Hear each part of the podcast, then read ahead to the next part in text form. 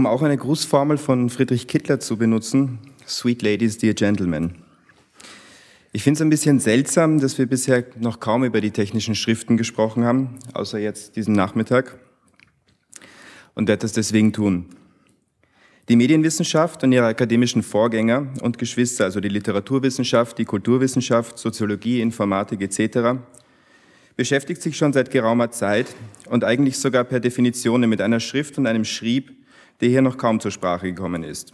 Es geht um Soft- und Hardware als Quelle diskursiver Philologie und das mit einer durchaus beachtenswerten epistemologischen Tiefe, die durchaus auch ein Abgrund ist. In den meisten Fällen verwenden wir medienarchäologische Bohr- und Grabungsmethoden, um die verschiedenen Schichten und technologischen Tektoniken auszuloten, die die epistemischen Friktionen und Funktionen erzeugen, die uns als Disziplin interessieren. Programmierung, also das Schreiben von Code, der den quasi synaptischen Spalt zwischen der sogenannten Realität und dem Reellen von Halbleitern überbrückt, um diese sogenannte Realität zu analysieren und synthetisieren, hat in den letzten Jahrzehnten eine zentrale Rolle in Friedrich Kittlers Schaffen gespielt, weit über einen reinen Zeitvertreib hinaus. Hitler schrieb nicht einfach ein paar Hello World Programme oder lötete Bausätze zusammen, wie es in der, sondern wie es in der Frankfurter Allgemeinen Zeitung vor zehn Jahren mal hieß und wie wir heute auch schon gesehen haben, Kittler zeigte, wie man mit einem Lötkolben philosophiert. Wo er in seiner philosophischen Arbeit berüchtigt dafür war, Regeln nur aufzustellen, um sie anschließend zu missachten, worüber auch vor einigen Monaten im Rahmen der Vorstellung der Gutachten zu den Aufschreibesystemen gesprochen wurde, formiert das Programmieren den technologisch-algorithmisch strengen, im Falle Kittlers manchmal mehr, manchmal weniger wohl definierten Part seiner Arbeit. Wenn er nicht schrieb oder las, saß Kittler vor seiner Linux-Maschine in seinem Arbeitszimmer in der Defräger Straße, stapelte The C Programming Language von Richard Kernighan und Dennis Ritchie, der letzten Herbst übrigens einsam und vergessen nur eine Woche vor Kittler verstarb, oder die OpenGL-Bible auf Heidegger, die Vorsokratiker, Lacan oder was auch immer, fuhr Emacs hoch und verbrachte die Nacht damit, die Grenzen des technischen Mediums systematisch, aber auch mit einiger Serendipity abzuschreiten. What you see is what you get empfand er dabei als Skandal. Was C kann, kann auch Griechisch. Für Musik und Mathematik, das ich typografisch gestaltet habe, haben wir deswegen auch nicht InDesign oder etwas ähnliches benutzt, sondern LaTeX, die Typesetting-Sprache von Donald Knuth, dem Autor der epochalen Art of Computer Programming. Damit schreiben Mathematiker, damit schrieben auch wir Sampi, Digama, Hebräisch und alles andere. Am meisten hakte es dabei tatsächlich am Jota, kein Witz. Ich habe viele Nächte für Friedrich Kittler an diesem einen Buchstaben gearbeitet und nie gedacht, dass er mir in seiner euklidischen Geradlinigkeit so schief kommen könnte. Das Resultat der mehr als 25 Jahre Kittlerscher Medienpraxis sind nicht nur die medientheoretischen Texte, die wir alle hinreichend kennen, sondern hunderte kleinere oder größere Softwareprojekte, geschrieben, wie Kittler stets in sächsischem Englisch betonte, Plain C, einer der mächtigsten und vor allem der weit verbreitetsten High-Level-Sprachen bis heute. Oder aber auch eine Ebene tiefer in Assembler, einer Sprache, die Daten und Adressen direkt von einem Register der CPU in ein anderes pusht oder poppt. Kittlers Art zu programmieren, muss man sagen, gleicht in ihrer Hardware-Nähe, in Stil und Prozedur deswegen eher der elegischen Eleganz von Keilschriften und Vokalalphabet. So programmiert heute kein Mensch mehr in einer Zeit von Codefarmen und Programmierumgebungen. Aber genau deswegen lässt sich davon so viel lernen wie aus alten Palimpsesten. Wenn er Grafik programmierte, was er meistens tat, jagte er Millisekunden und CPU-Zyklen und verbrachte Wochen damit, mit seinen eigenen Implementierungen von Möbius-Schleifen in seinem eigenen Raytracer X-Subtrace, der aus etwa 6000 Zeilen Code besteht, und das ohne die Header-Files und Kompilierskripte, die er ebenfalls selbst dazu schrieb. Oder aber einer Variante der Mandelbrotfraktale, die er salopp die Kittlermenge nannte. Dabei ging es um Mathematik, Physik, um Refraktionsgesetze, partielle Differentialgleichungen, um das Wissen und Verstehen, um Leibniz, Mersenne, Fresnel, Fourier und all die anderen. X-Subtrace kann ich Ihnen kurz zeigen, wenn Sie wollen.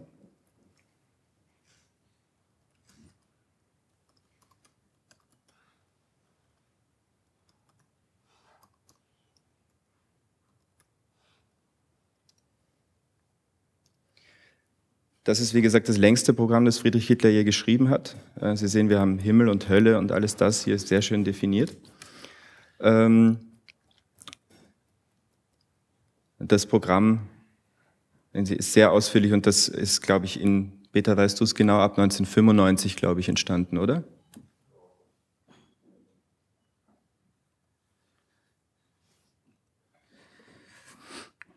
Keter gehörte auch zu denen, die schließlich beschlossen, dass Grafik, dass weiter jedes Bild im Zeitalter technischer Medien schlussendlich Text ist. Nicht semiotisch, nicht konstruktivistisch, sondern ein operativer und prozeduraler Text, einer in Form eines Algorithmus. Eine Ansicht, der von den Vertretern des Iconic Turn mit der zu erwartenden Skepsis begegnet wurde. Es ist natürlich interessant, dass der Oberflächengeger Kittler über das Programmieren von Grafik zu seiner Bildkritik kam. Systematisch lief das alles unter Unix, wo das Wort Kill eben tatsächlich einen Prozess killt, so eine Ontologie der Medien. Eine weitere interessante Facette in Kittlers Programmierwerk ist seine unaufhörliche Selbstanalyse. Ausgehend von Andrei Andrejewitsch Markov und Alexander Puschkin schrieb Kittler zum Beispiel auch ein kleines Programm namens Markov, in das er seine eigenen Texte füttern und Markov-Ketten aus ihnen extrahieren konnte, um sich der Alpha Alphabetis zu entziehen oder hinzugeben, je nachdem.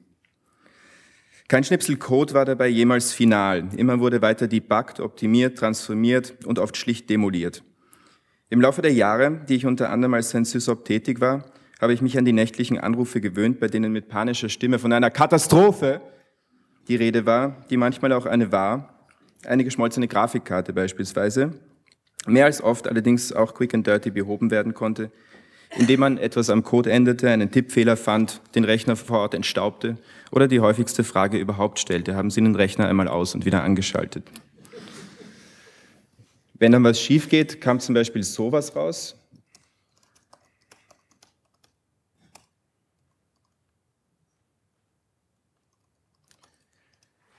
Das ist ein Teekessel, der immer noch sich sehr schön bewegt, wie Sie sehen, aber in seiner Topologie nicht mehr wirklich funktioniert.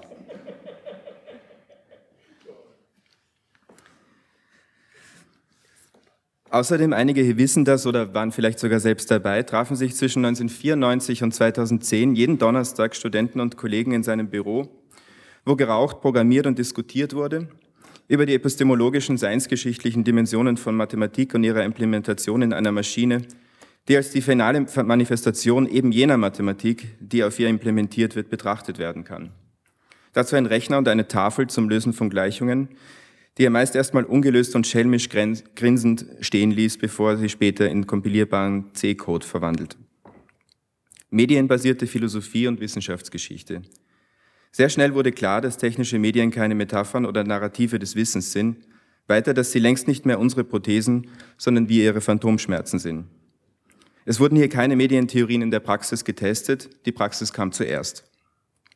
Vor einem Jahr starb Friedrich Kittler, eingebettet in ein computerbasiertes Triptychon aus signalverarbeitenden Maschinen, die genau jene Fast-Fourier-Transformationen, Anti-Aliasing oder Autokorrelationsfunktionen, die er jahrelang angewettet hatte, auf ihn anwendeten.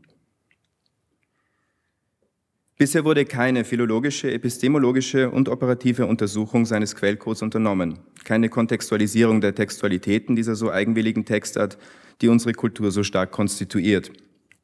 Gleich nach Kittlers Tod formierte sich deshalb im Rahmen der Gesamtausgabe ein kleines Team aus ehemaligen Mitarbeitern, Peter Berz, Alexander Ferin, Philipp Hilgers, David Hauptmann und ich, um ein sowohl theoretisches Konzept als auch technisches Framework zu entwickeln, das diese Ressource nicht nur passiv zugänglich, sondern operativ und benutzbar machen soll. Quellcode einfach nur zu lesen, verfehlt dessen Zweck völlig. Normalerweise landen die Festplatten von Geisteswissenschaftlern oft als Dead Media in den Archiven, als stumme Speicher für Texte, die sonst auf Papier oder Mikrofisch weiter existieren. Friedrich Kitters Unix-System jedoch bleibt ein lebendiges epistemisches Ding, in dem Text, Quellcode und ausführbare Binärdateien ein konsistentes System philosophischer und wissenschaftlicher Invention bilden, anstatt eines bloßen Inventars an Daten. Ein Kommentar zur Frage, ob das Schreiben tatsächlich zum Zwecke der Buchhaltung oder Inventar erfunden wurde oder vielleicht doch als Ars Inveniendi. Medientheorie, wie schon gesagt, kann schließlich nur nach tausenden Zeilen Code stattfinden. Der letzte erschienene Band von Musik und Mathematik konnte deswegen nicht mit Schluss, sondern in einer, wie es heißt, Rekursion enden, weil Medien kein Ende kennen. Da es keine Präzedenzfälle für diese Art philologischer Situation gibt, braucht es allerdings einen radikal neuen Approach, der alle medienarchäologischen Schichten durchleuchtet. Wir können hier zur Inspiration mit den Dispositiven Archäologie, Architektur, Archivtextur, weiter noch mit dem Heidegger, äh, an Heidegger mahnenden Unterschied zwischen der Geschichte und dem Geschichte spielen. Korrelieren wir diese verschiedenen temporalen, räumlichen, historiografischen Konzepte können wir eine konsistente Herangehensweise entwickeln, die zwischen den unterschiedlichen Komponenten der Medienwissenschaft, zwischen Technik, Theorie, Archäologie, Geschichte etc. oszilliert und resoniert. Um das ein bisschen besser zu verstehen, möchte ich Ihnen eine kurze Einführung in das Framework geben, wie wir es uns momentan vorstellen. Im ersten Schritt, wie schon gesagt, haben wir die komplette Festplatte exklusiver bestimmter persönlicher Files, die einer Sperrfrist unterliegen, auf einen sicheren Server gespiegelt. Eine Kopie der Festplatte liegt außerdem bereits in Marbach. Alexander Ferin hat ein einfaches PHP-Interface entwickelt, mit dem es sehr einfach ist, den gesamten Inhalt der Festplatte zu durchsuchen, zu annotieren und cross zu referenzieren.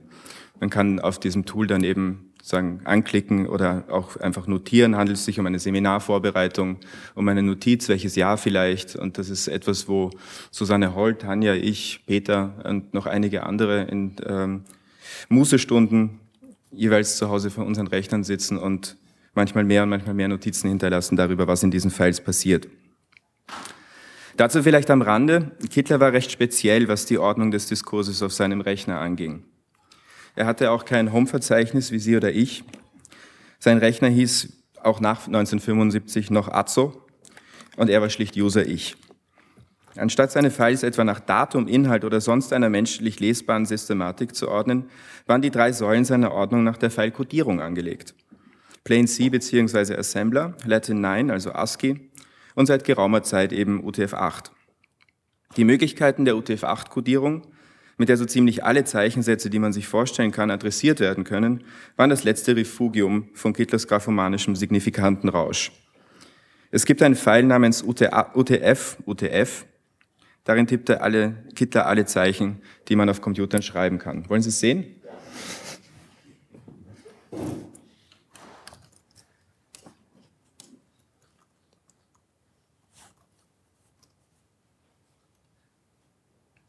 Es ist sehr lang. Ja, also Sie sehen,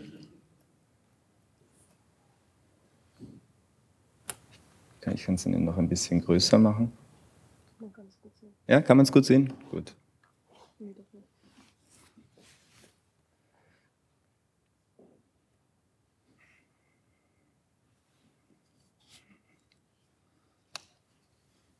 Ich kann versuchen, weiterzureden und ein bisschen, ein bisschen zu tippen.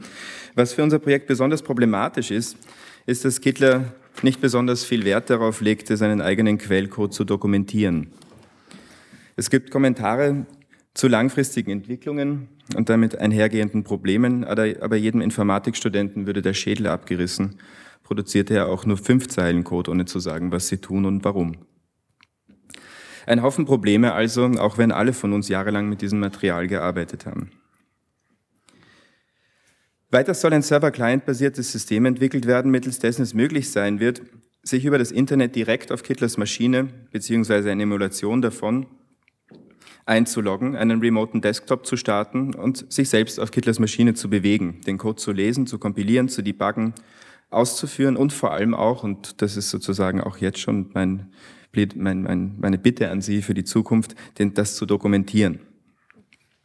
Keine passive Simulation oder Demo, sondern eigentliche Medientheorie und Praxis unter exakt jenen Bedingungen, unter denen Kittler selbst gearbeitet hat.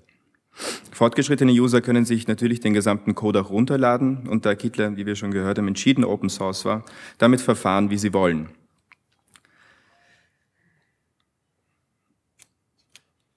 Unter den heute alltäglichen hochtechnischen Bedingungen ist die Materialität der Kommunikation noch materieller geworden.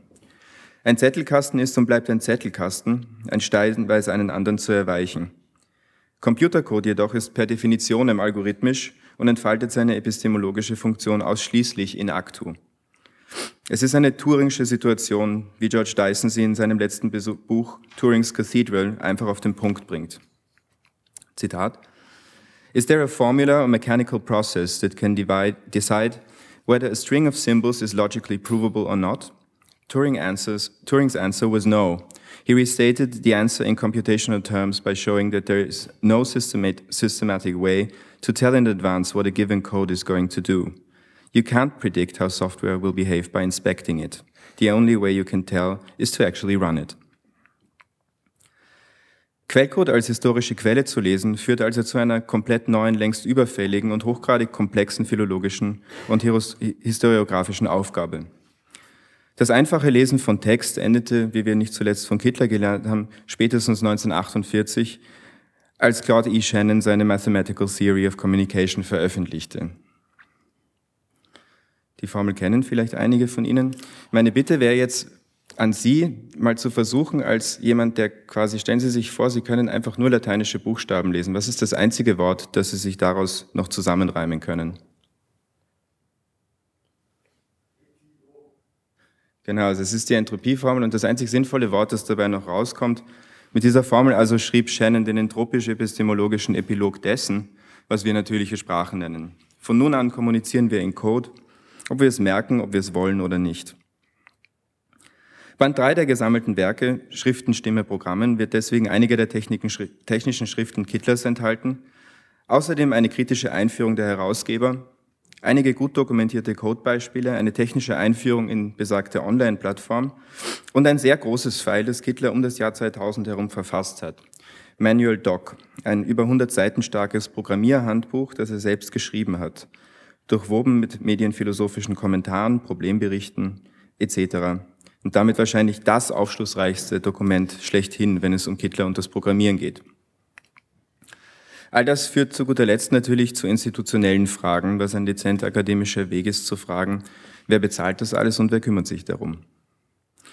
Es freut mich zum Abschluss deswegen berichten zu können, dass sich mittlerweile einiges getan hat. Nicht zuletzt Peter Weibel und Margit Rosen haben die Bereitschaft des ZKM signalisiert, dieser Wissensressource in Zukunft hier ein Dach über dem Kopf zu, zu bieten. Ebenso ist die frisch gebackene Exzellenz-Uni Humboldt in Berlin dabei, sich für die Nutzbarmachung und Langzeitarchivierung zu interessieren. Am Lehrstuhl für Medientheorien lade ich ab November monatlich zu einem Workshop, der sich das archivische und operative Mediendenken Friedrich Kittlers mit dem von Willem Flusser verschalten möchte. Kittler-Flusser Mediations wird das Ganze heißen. Am Institut für Philosophie, Literatur, Wissenschafts- und Technikgeschichte an der TU bei Hans-Christian von Hermann werden Peter Berz und ich im Dezember über Quellcode als historische Quelle sprechen. Und ebenfalls im Dezember wird schließlich dank Alexander Firin, meinem Vorgänger bei Friedrich Kittler, einen Workshop mit der virtuellen Europäischen Bibliothek Europäana und ihrem deutschen Pendant Theseus geben, der die Möglichkeiten und Problematiken der Kommunikation zwischen großen Wissensarchitekturen und kleineren Wissensarchitekten ausloten wird, um auch in Zukunft Schriften wie auch zukünftige Schriften operativ zu halten. Wir haben also die Planungsphase hinter uns, die Entwicklung beginnt und Programme werden Programme steuern. Von Kittlers Assembler-Programmierung möchte ich jetzt äh, nach einer kleinen Pause zum letzten Teil des Symposions überleiten, der Assemblea von Julia Strauss und Carrie Maché. Und danke für Ihre Aufmerksamkeit.